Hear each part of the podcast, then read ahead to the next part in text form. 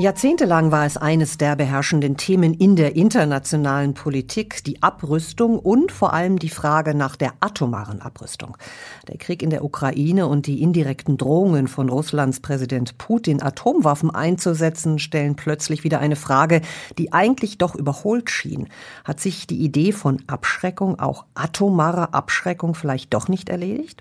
Es gibt eine Reihe von internationalen Verträgen, die versuchen, den Besitz und Einsatz von Atomwaffen zu regeln. Regeln. Einige sind schon sehr alt, wie der Atomwaffensperrvertrag von 1970, initiiert von den fünf Atommächten. Er soll die Verbreitung von Atomwaffen verhindern und letztlich auch die Abrüstung befördern. Oder der Atomwaffenverbotsvertrag von 2021, quasi eine Antwort auf den Atomwaffensperrvertrag, initiiert von Nicht-Atommächten, denen es, um es mal salopp zu sagen, zu langsam geht mit der Ächtung dieser Waffen. Aber der Krieg in der Ukraine, der hat nun alles wieder in ein neues Licht gerückt. Die Rivalität zwischen den Großmächten wird fast sicher sich verschärfen. Man muss sich wärmer anziehen. Äh, man muss aber auch neue Ideen entwickeln. Weiter so, das funktioniert nur sehr bedingt. Um ehrlich zu sein, ich habe noch die Hoffnung nicht ganz aufgegeben dass Washington und Peking es irgendwie noch hinbekommen, ihre Rivalität zumindest einzuhegen. Die Spielräume für nukleare Abrüstung sind klein, sie sind sehr klein. Also ich wäre ehrlich gesagt sehr überrascht, wenn wir in den nächsten zehn Jahren irgendwo signifikante Abrüstungsfortschritte sehen sollten. Vielleicht müssen wir auf absehbare Zeit sogar mit Rückschlägen rechnen. Diese sind wohl eher wahrscheinlich. Nukleare Bedrohung, welche Chancen hat die Atomdiplomatie in Zeiten des Krieges? Herzlich willkommen zu unserem Podcast. Ich bin Anna Brink und in der Runde begrüße ich Livio Horowitz von der SWP-Forschungsgruppe Sicherheitspolitik. Er beschäftigt sich mit nuklearer Bedrohung und wie sie wahrgenommen wird. Schön, dass Sie dabei sind. Hallo, ich freue mich dabei sein zu können. Und Jonas Schneider, ebenfalls von der Forschungsgruppe Sicherheitspolitik und seine Themen sind Rüstungskontrolle und Proliferation. Herzlich willkommen. Hallo, ich freue mich, dass wir uns so unterhalten. Erstmal meine erste Frage, ist denn mein Eindruck wirklich richtig, dass atomare Abrüstung tja, momentan nicht wirklich ein wichtiges Thema ist? Ja, Russlands Krieg gegen die Ukraine überschattet auch die Nuklearpolitik. Putin redet jetzt schon seit Februar über seine Nuklearwaffen. Es sind nie so richtig Androhungen, es sind immer Anspielungen. Ja, er oder eine andere Entscheidungsträger im Kreml in Moskau sagen, sie würden alle Mittel einsetzen, um ihre Ziele zu erreichen und lassen dann offen, was das eigentlich heißt. Ja, Putin will grundsätzlich die NATO, den Westen abschrecken. Er will nicht, dass die NATO direkt in die Ukraine eingreift. Und er will aber auch, dass besonders Staaten, die keine Atomwaffen haben, der Ukraine weniger helfen. Putin ist mit diesen Anspielungen nicht glaubwürdig, denn die Kosten eines Nukleareinsatzes für Russland wären sehr hoch.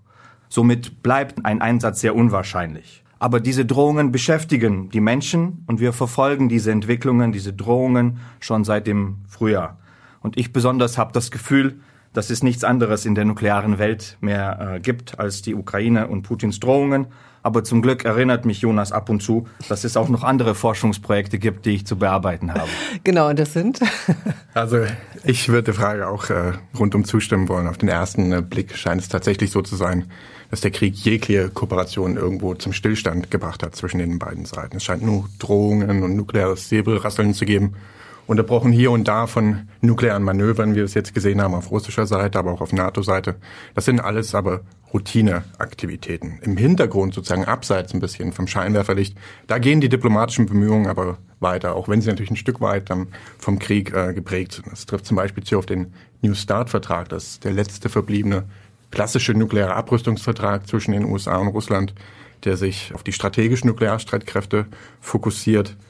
Dieser Vertrag ist ungeachtet des Krieges weiterhin in Kraft. Beide Seiten verhalten sich auch absolut vertragstreu. Selbst der Datenaustausch zwischen beiden Seiten geht, das muss man so sagen, durchaus professionell weiter. Aber, und hier sehen wir ein Stück weit auch den Einfluss des Krieges, die Gespräche über ein mögliches Nachfolgeabkommen, die wurden erst einmal auf Eis gelegt. Stattgefunden hat aber zum Beispiel auch zuletzt die sogenannte Überprüfungskonferenz des Atomwaffensperrvertrags, eine der wirklichen Großveranstaltungen der Atomdiplomatie, muss man sagen, die Konferenz dauert knapp vier Wochen, jedes Mal in New York und von den 191 Mitgliedstaaten des Atomwaffensperrvertrages haben über 150 Staaten eigene Delegationen geschickt. Und auf dieser Überprüfungskonferenz, und da würde ich die Frage nochmal bejahen, da spielte nukleare Abrüstung na zumindest keine zentrale Rolle mehr. Und das war auch ein Stück weit überraschend.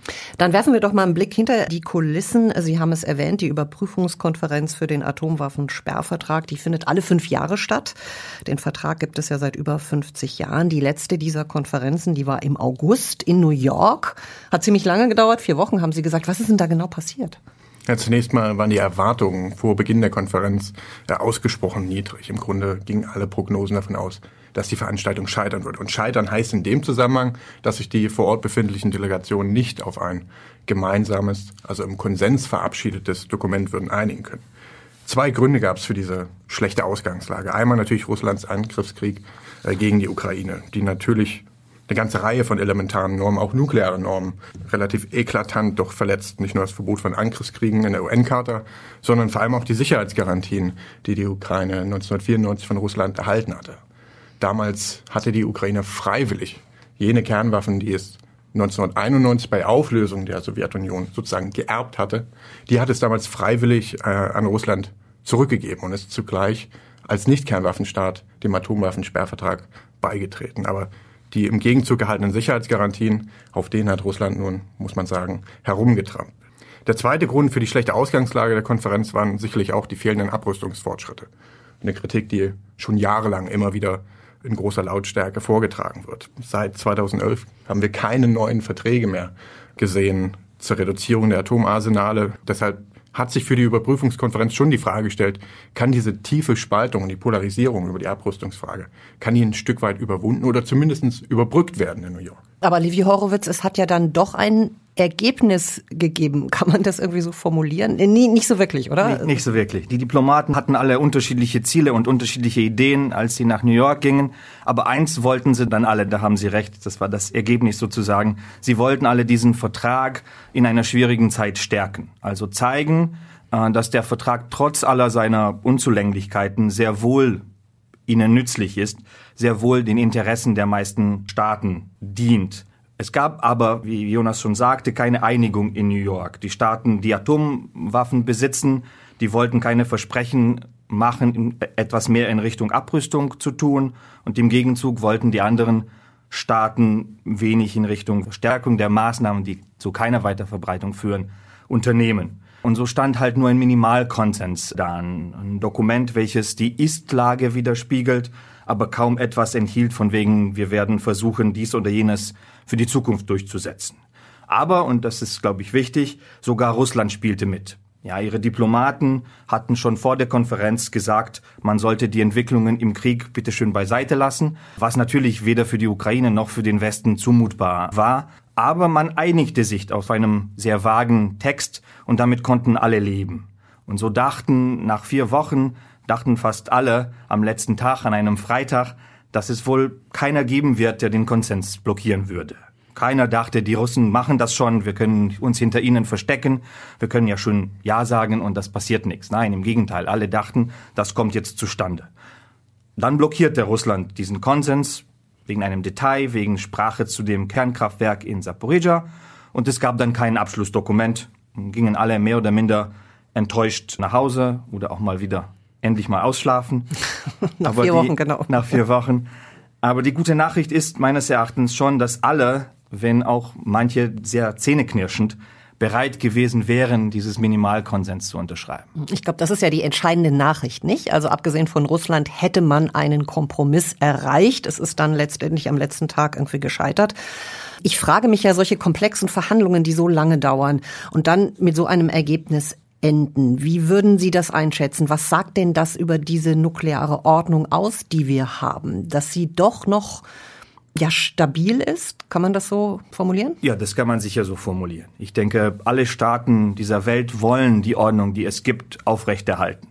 Sie ist selbstverständlich nicht allzu toll, aber es ist besser als Unordnung, besser als Instabilität. Und in schweren Zeiten, wie wir sie haben, wo diese Ordnung angegriffen wird. Ja, sie wird von Russlands Nukleardrohungen angegriffen, sie wird von Putins Angriffskrieg angegriffen, sie wird vom Eroberungskrieg angegriffen und generell von der Rivalität zwischen der Großmächten bedrängt.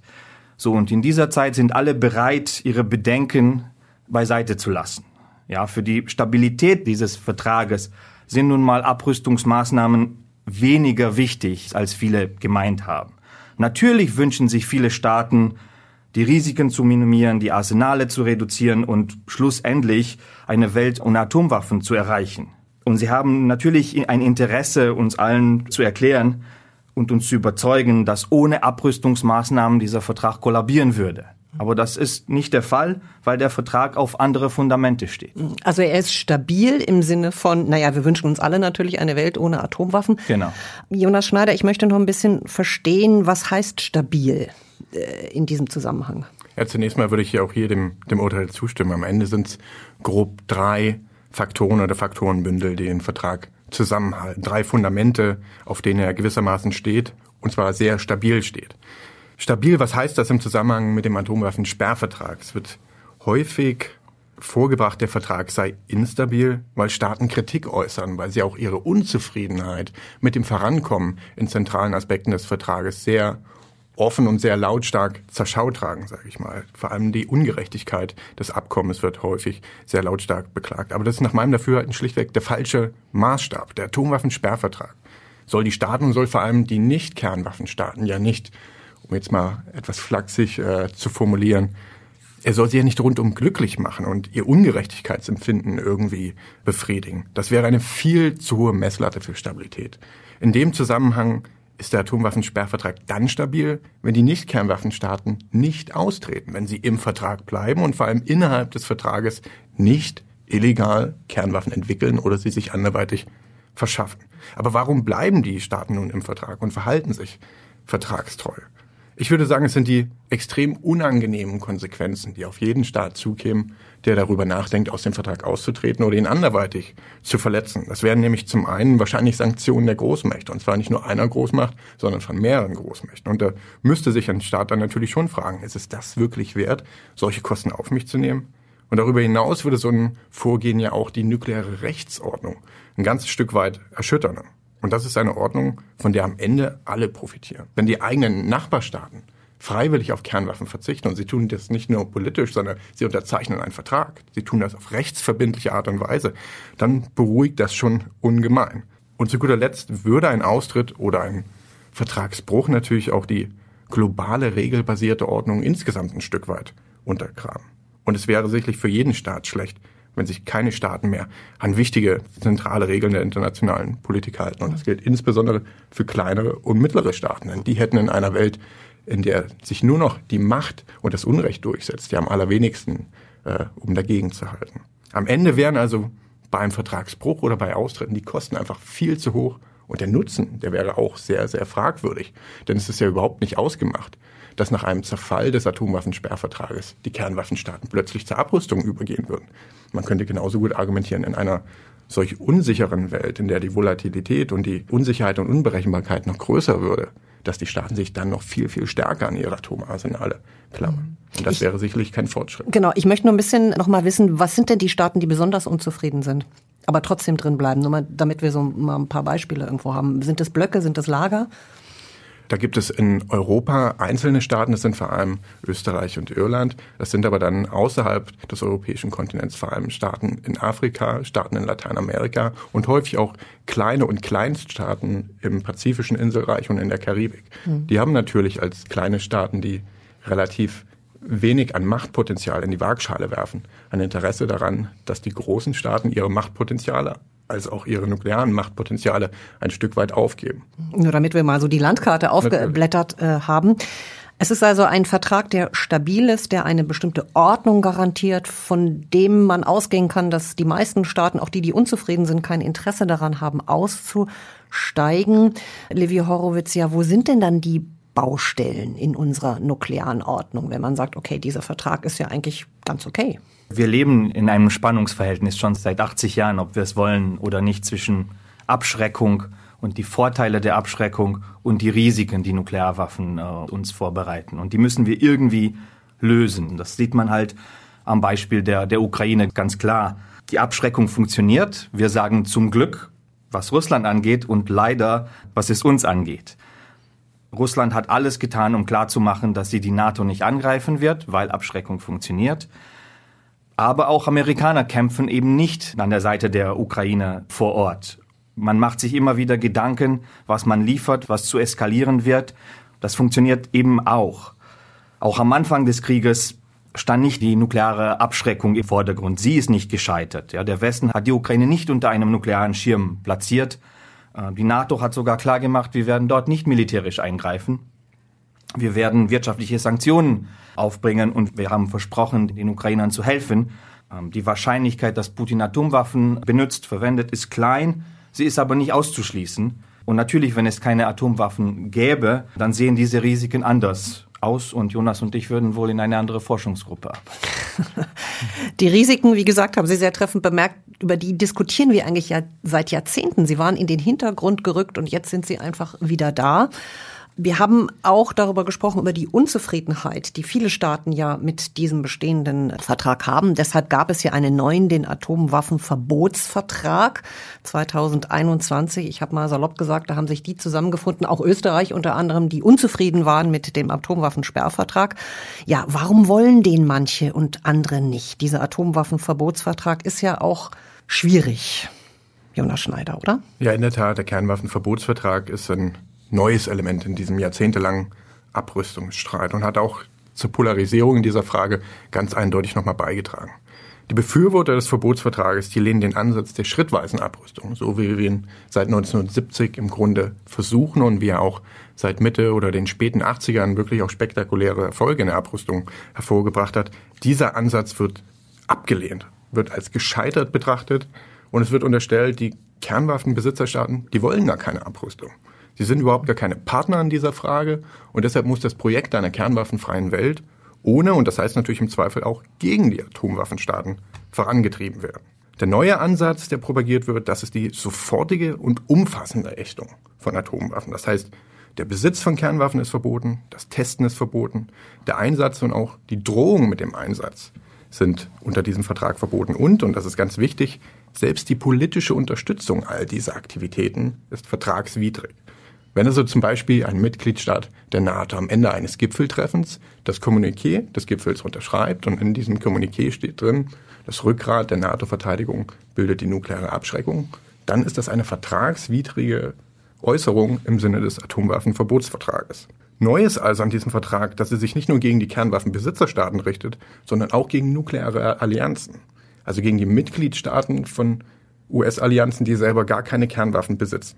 Und neu ist im Grunde auch, dass viel stärker als zuvor betont wird, dass atomare Abrüstung unabhängig von der Sicherheitslage vorangetrieben werden müsse.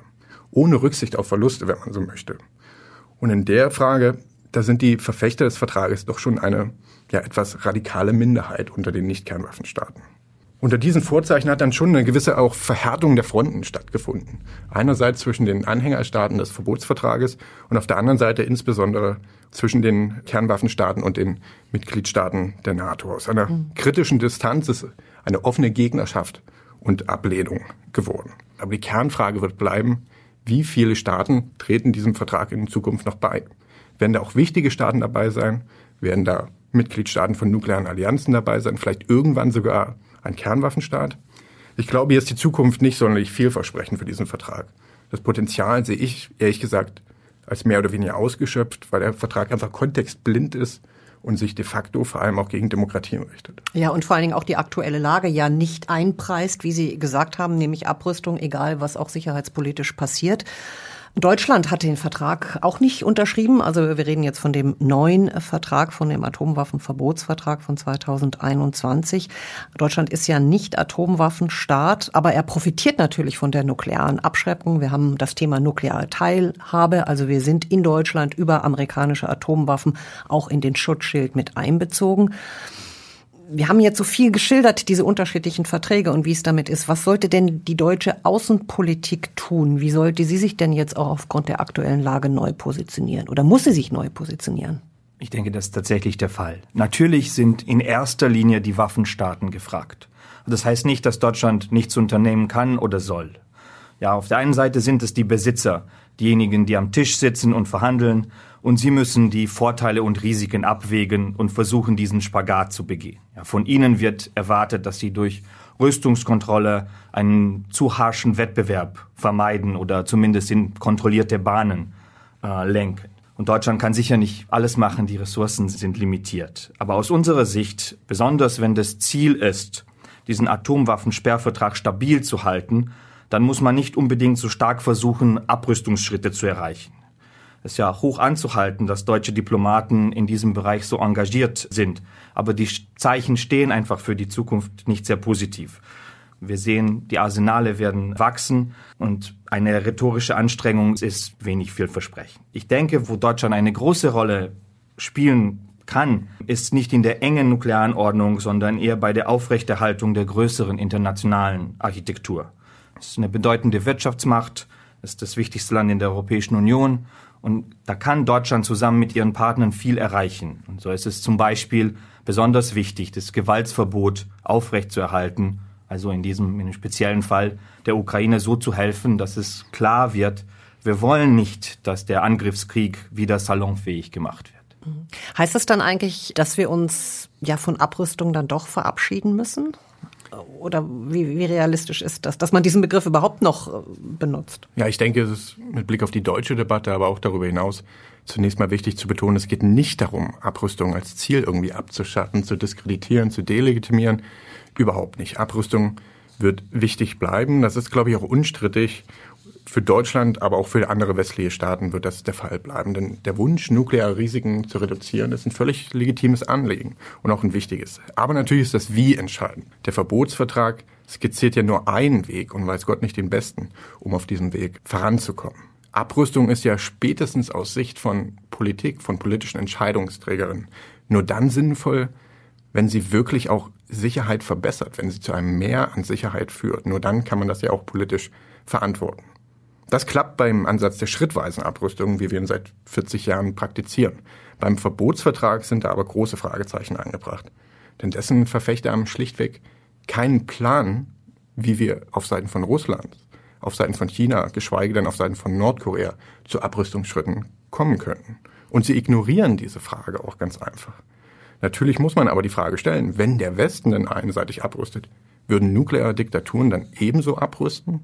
Ich sehe da ganz große Fragezeichen. Wenn man sich die Länder einmal anschaut, Russland hat in den letzten 10, 15 Jahren wirklich eine umfassende Modernisierung seines Nukleararsenals vorangetrieben, hat diese nun fast abgeschlossen und damit sein Arsenal für die nächsten 50 Jahre fit gemacht. Darüber hinaus muss man, glaube ich, auch sehen, dass nach dem Ukraine-Krieg, wie immer er ausgeht und wann immer er endet, die Rolle von Atomwaffen in Russlands Sicherheits- und Verteidigungspolitik wohl eher größer sein wird als vor diesem Krieg, weil natürlich die konventionellen Streitkräfte Russlands doch reichlich dezimiert worden sind und auch die Wiederaufrüstung im konventionellen Bereich durch die Hochtechnologiesanktionen gewissen Problemen sozusagen ausgesetzt ist. Und nicht zuletzt würde ich auch sagen, dass das russische Selbstbild Supermacht zu sein natürlich ganz besonders eng mit dem Status verknüpft ist, das größte Atomarsenal weltweit zu haben und in dieser Frage weiterhin mit Amerika auf Augenhöhe zu sein.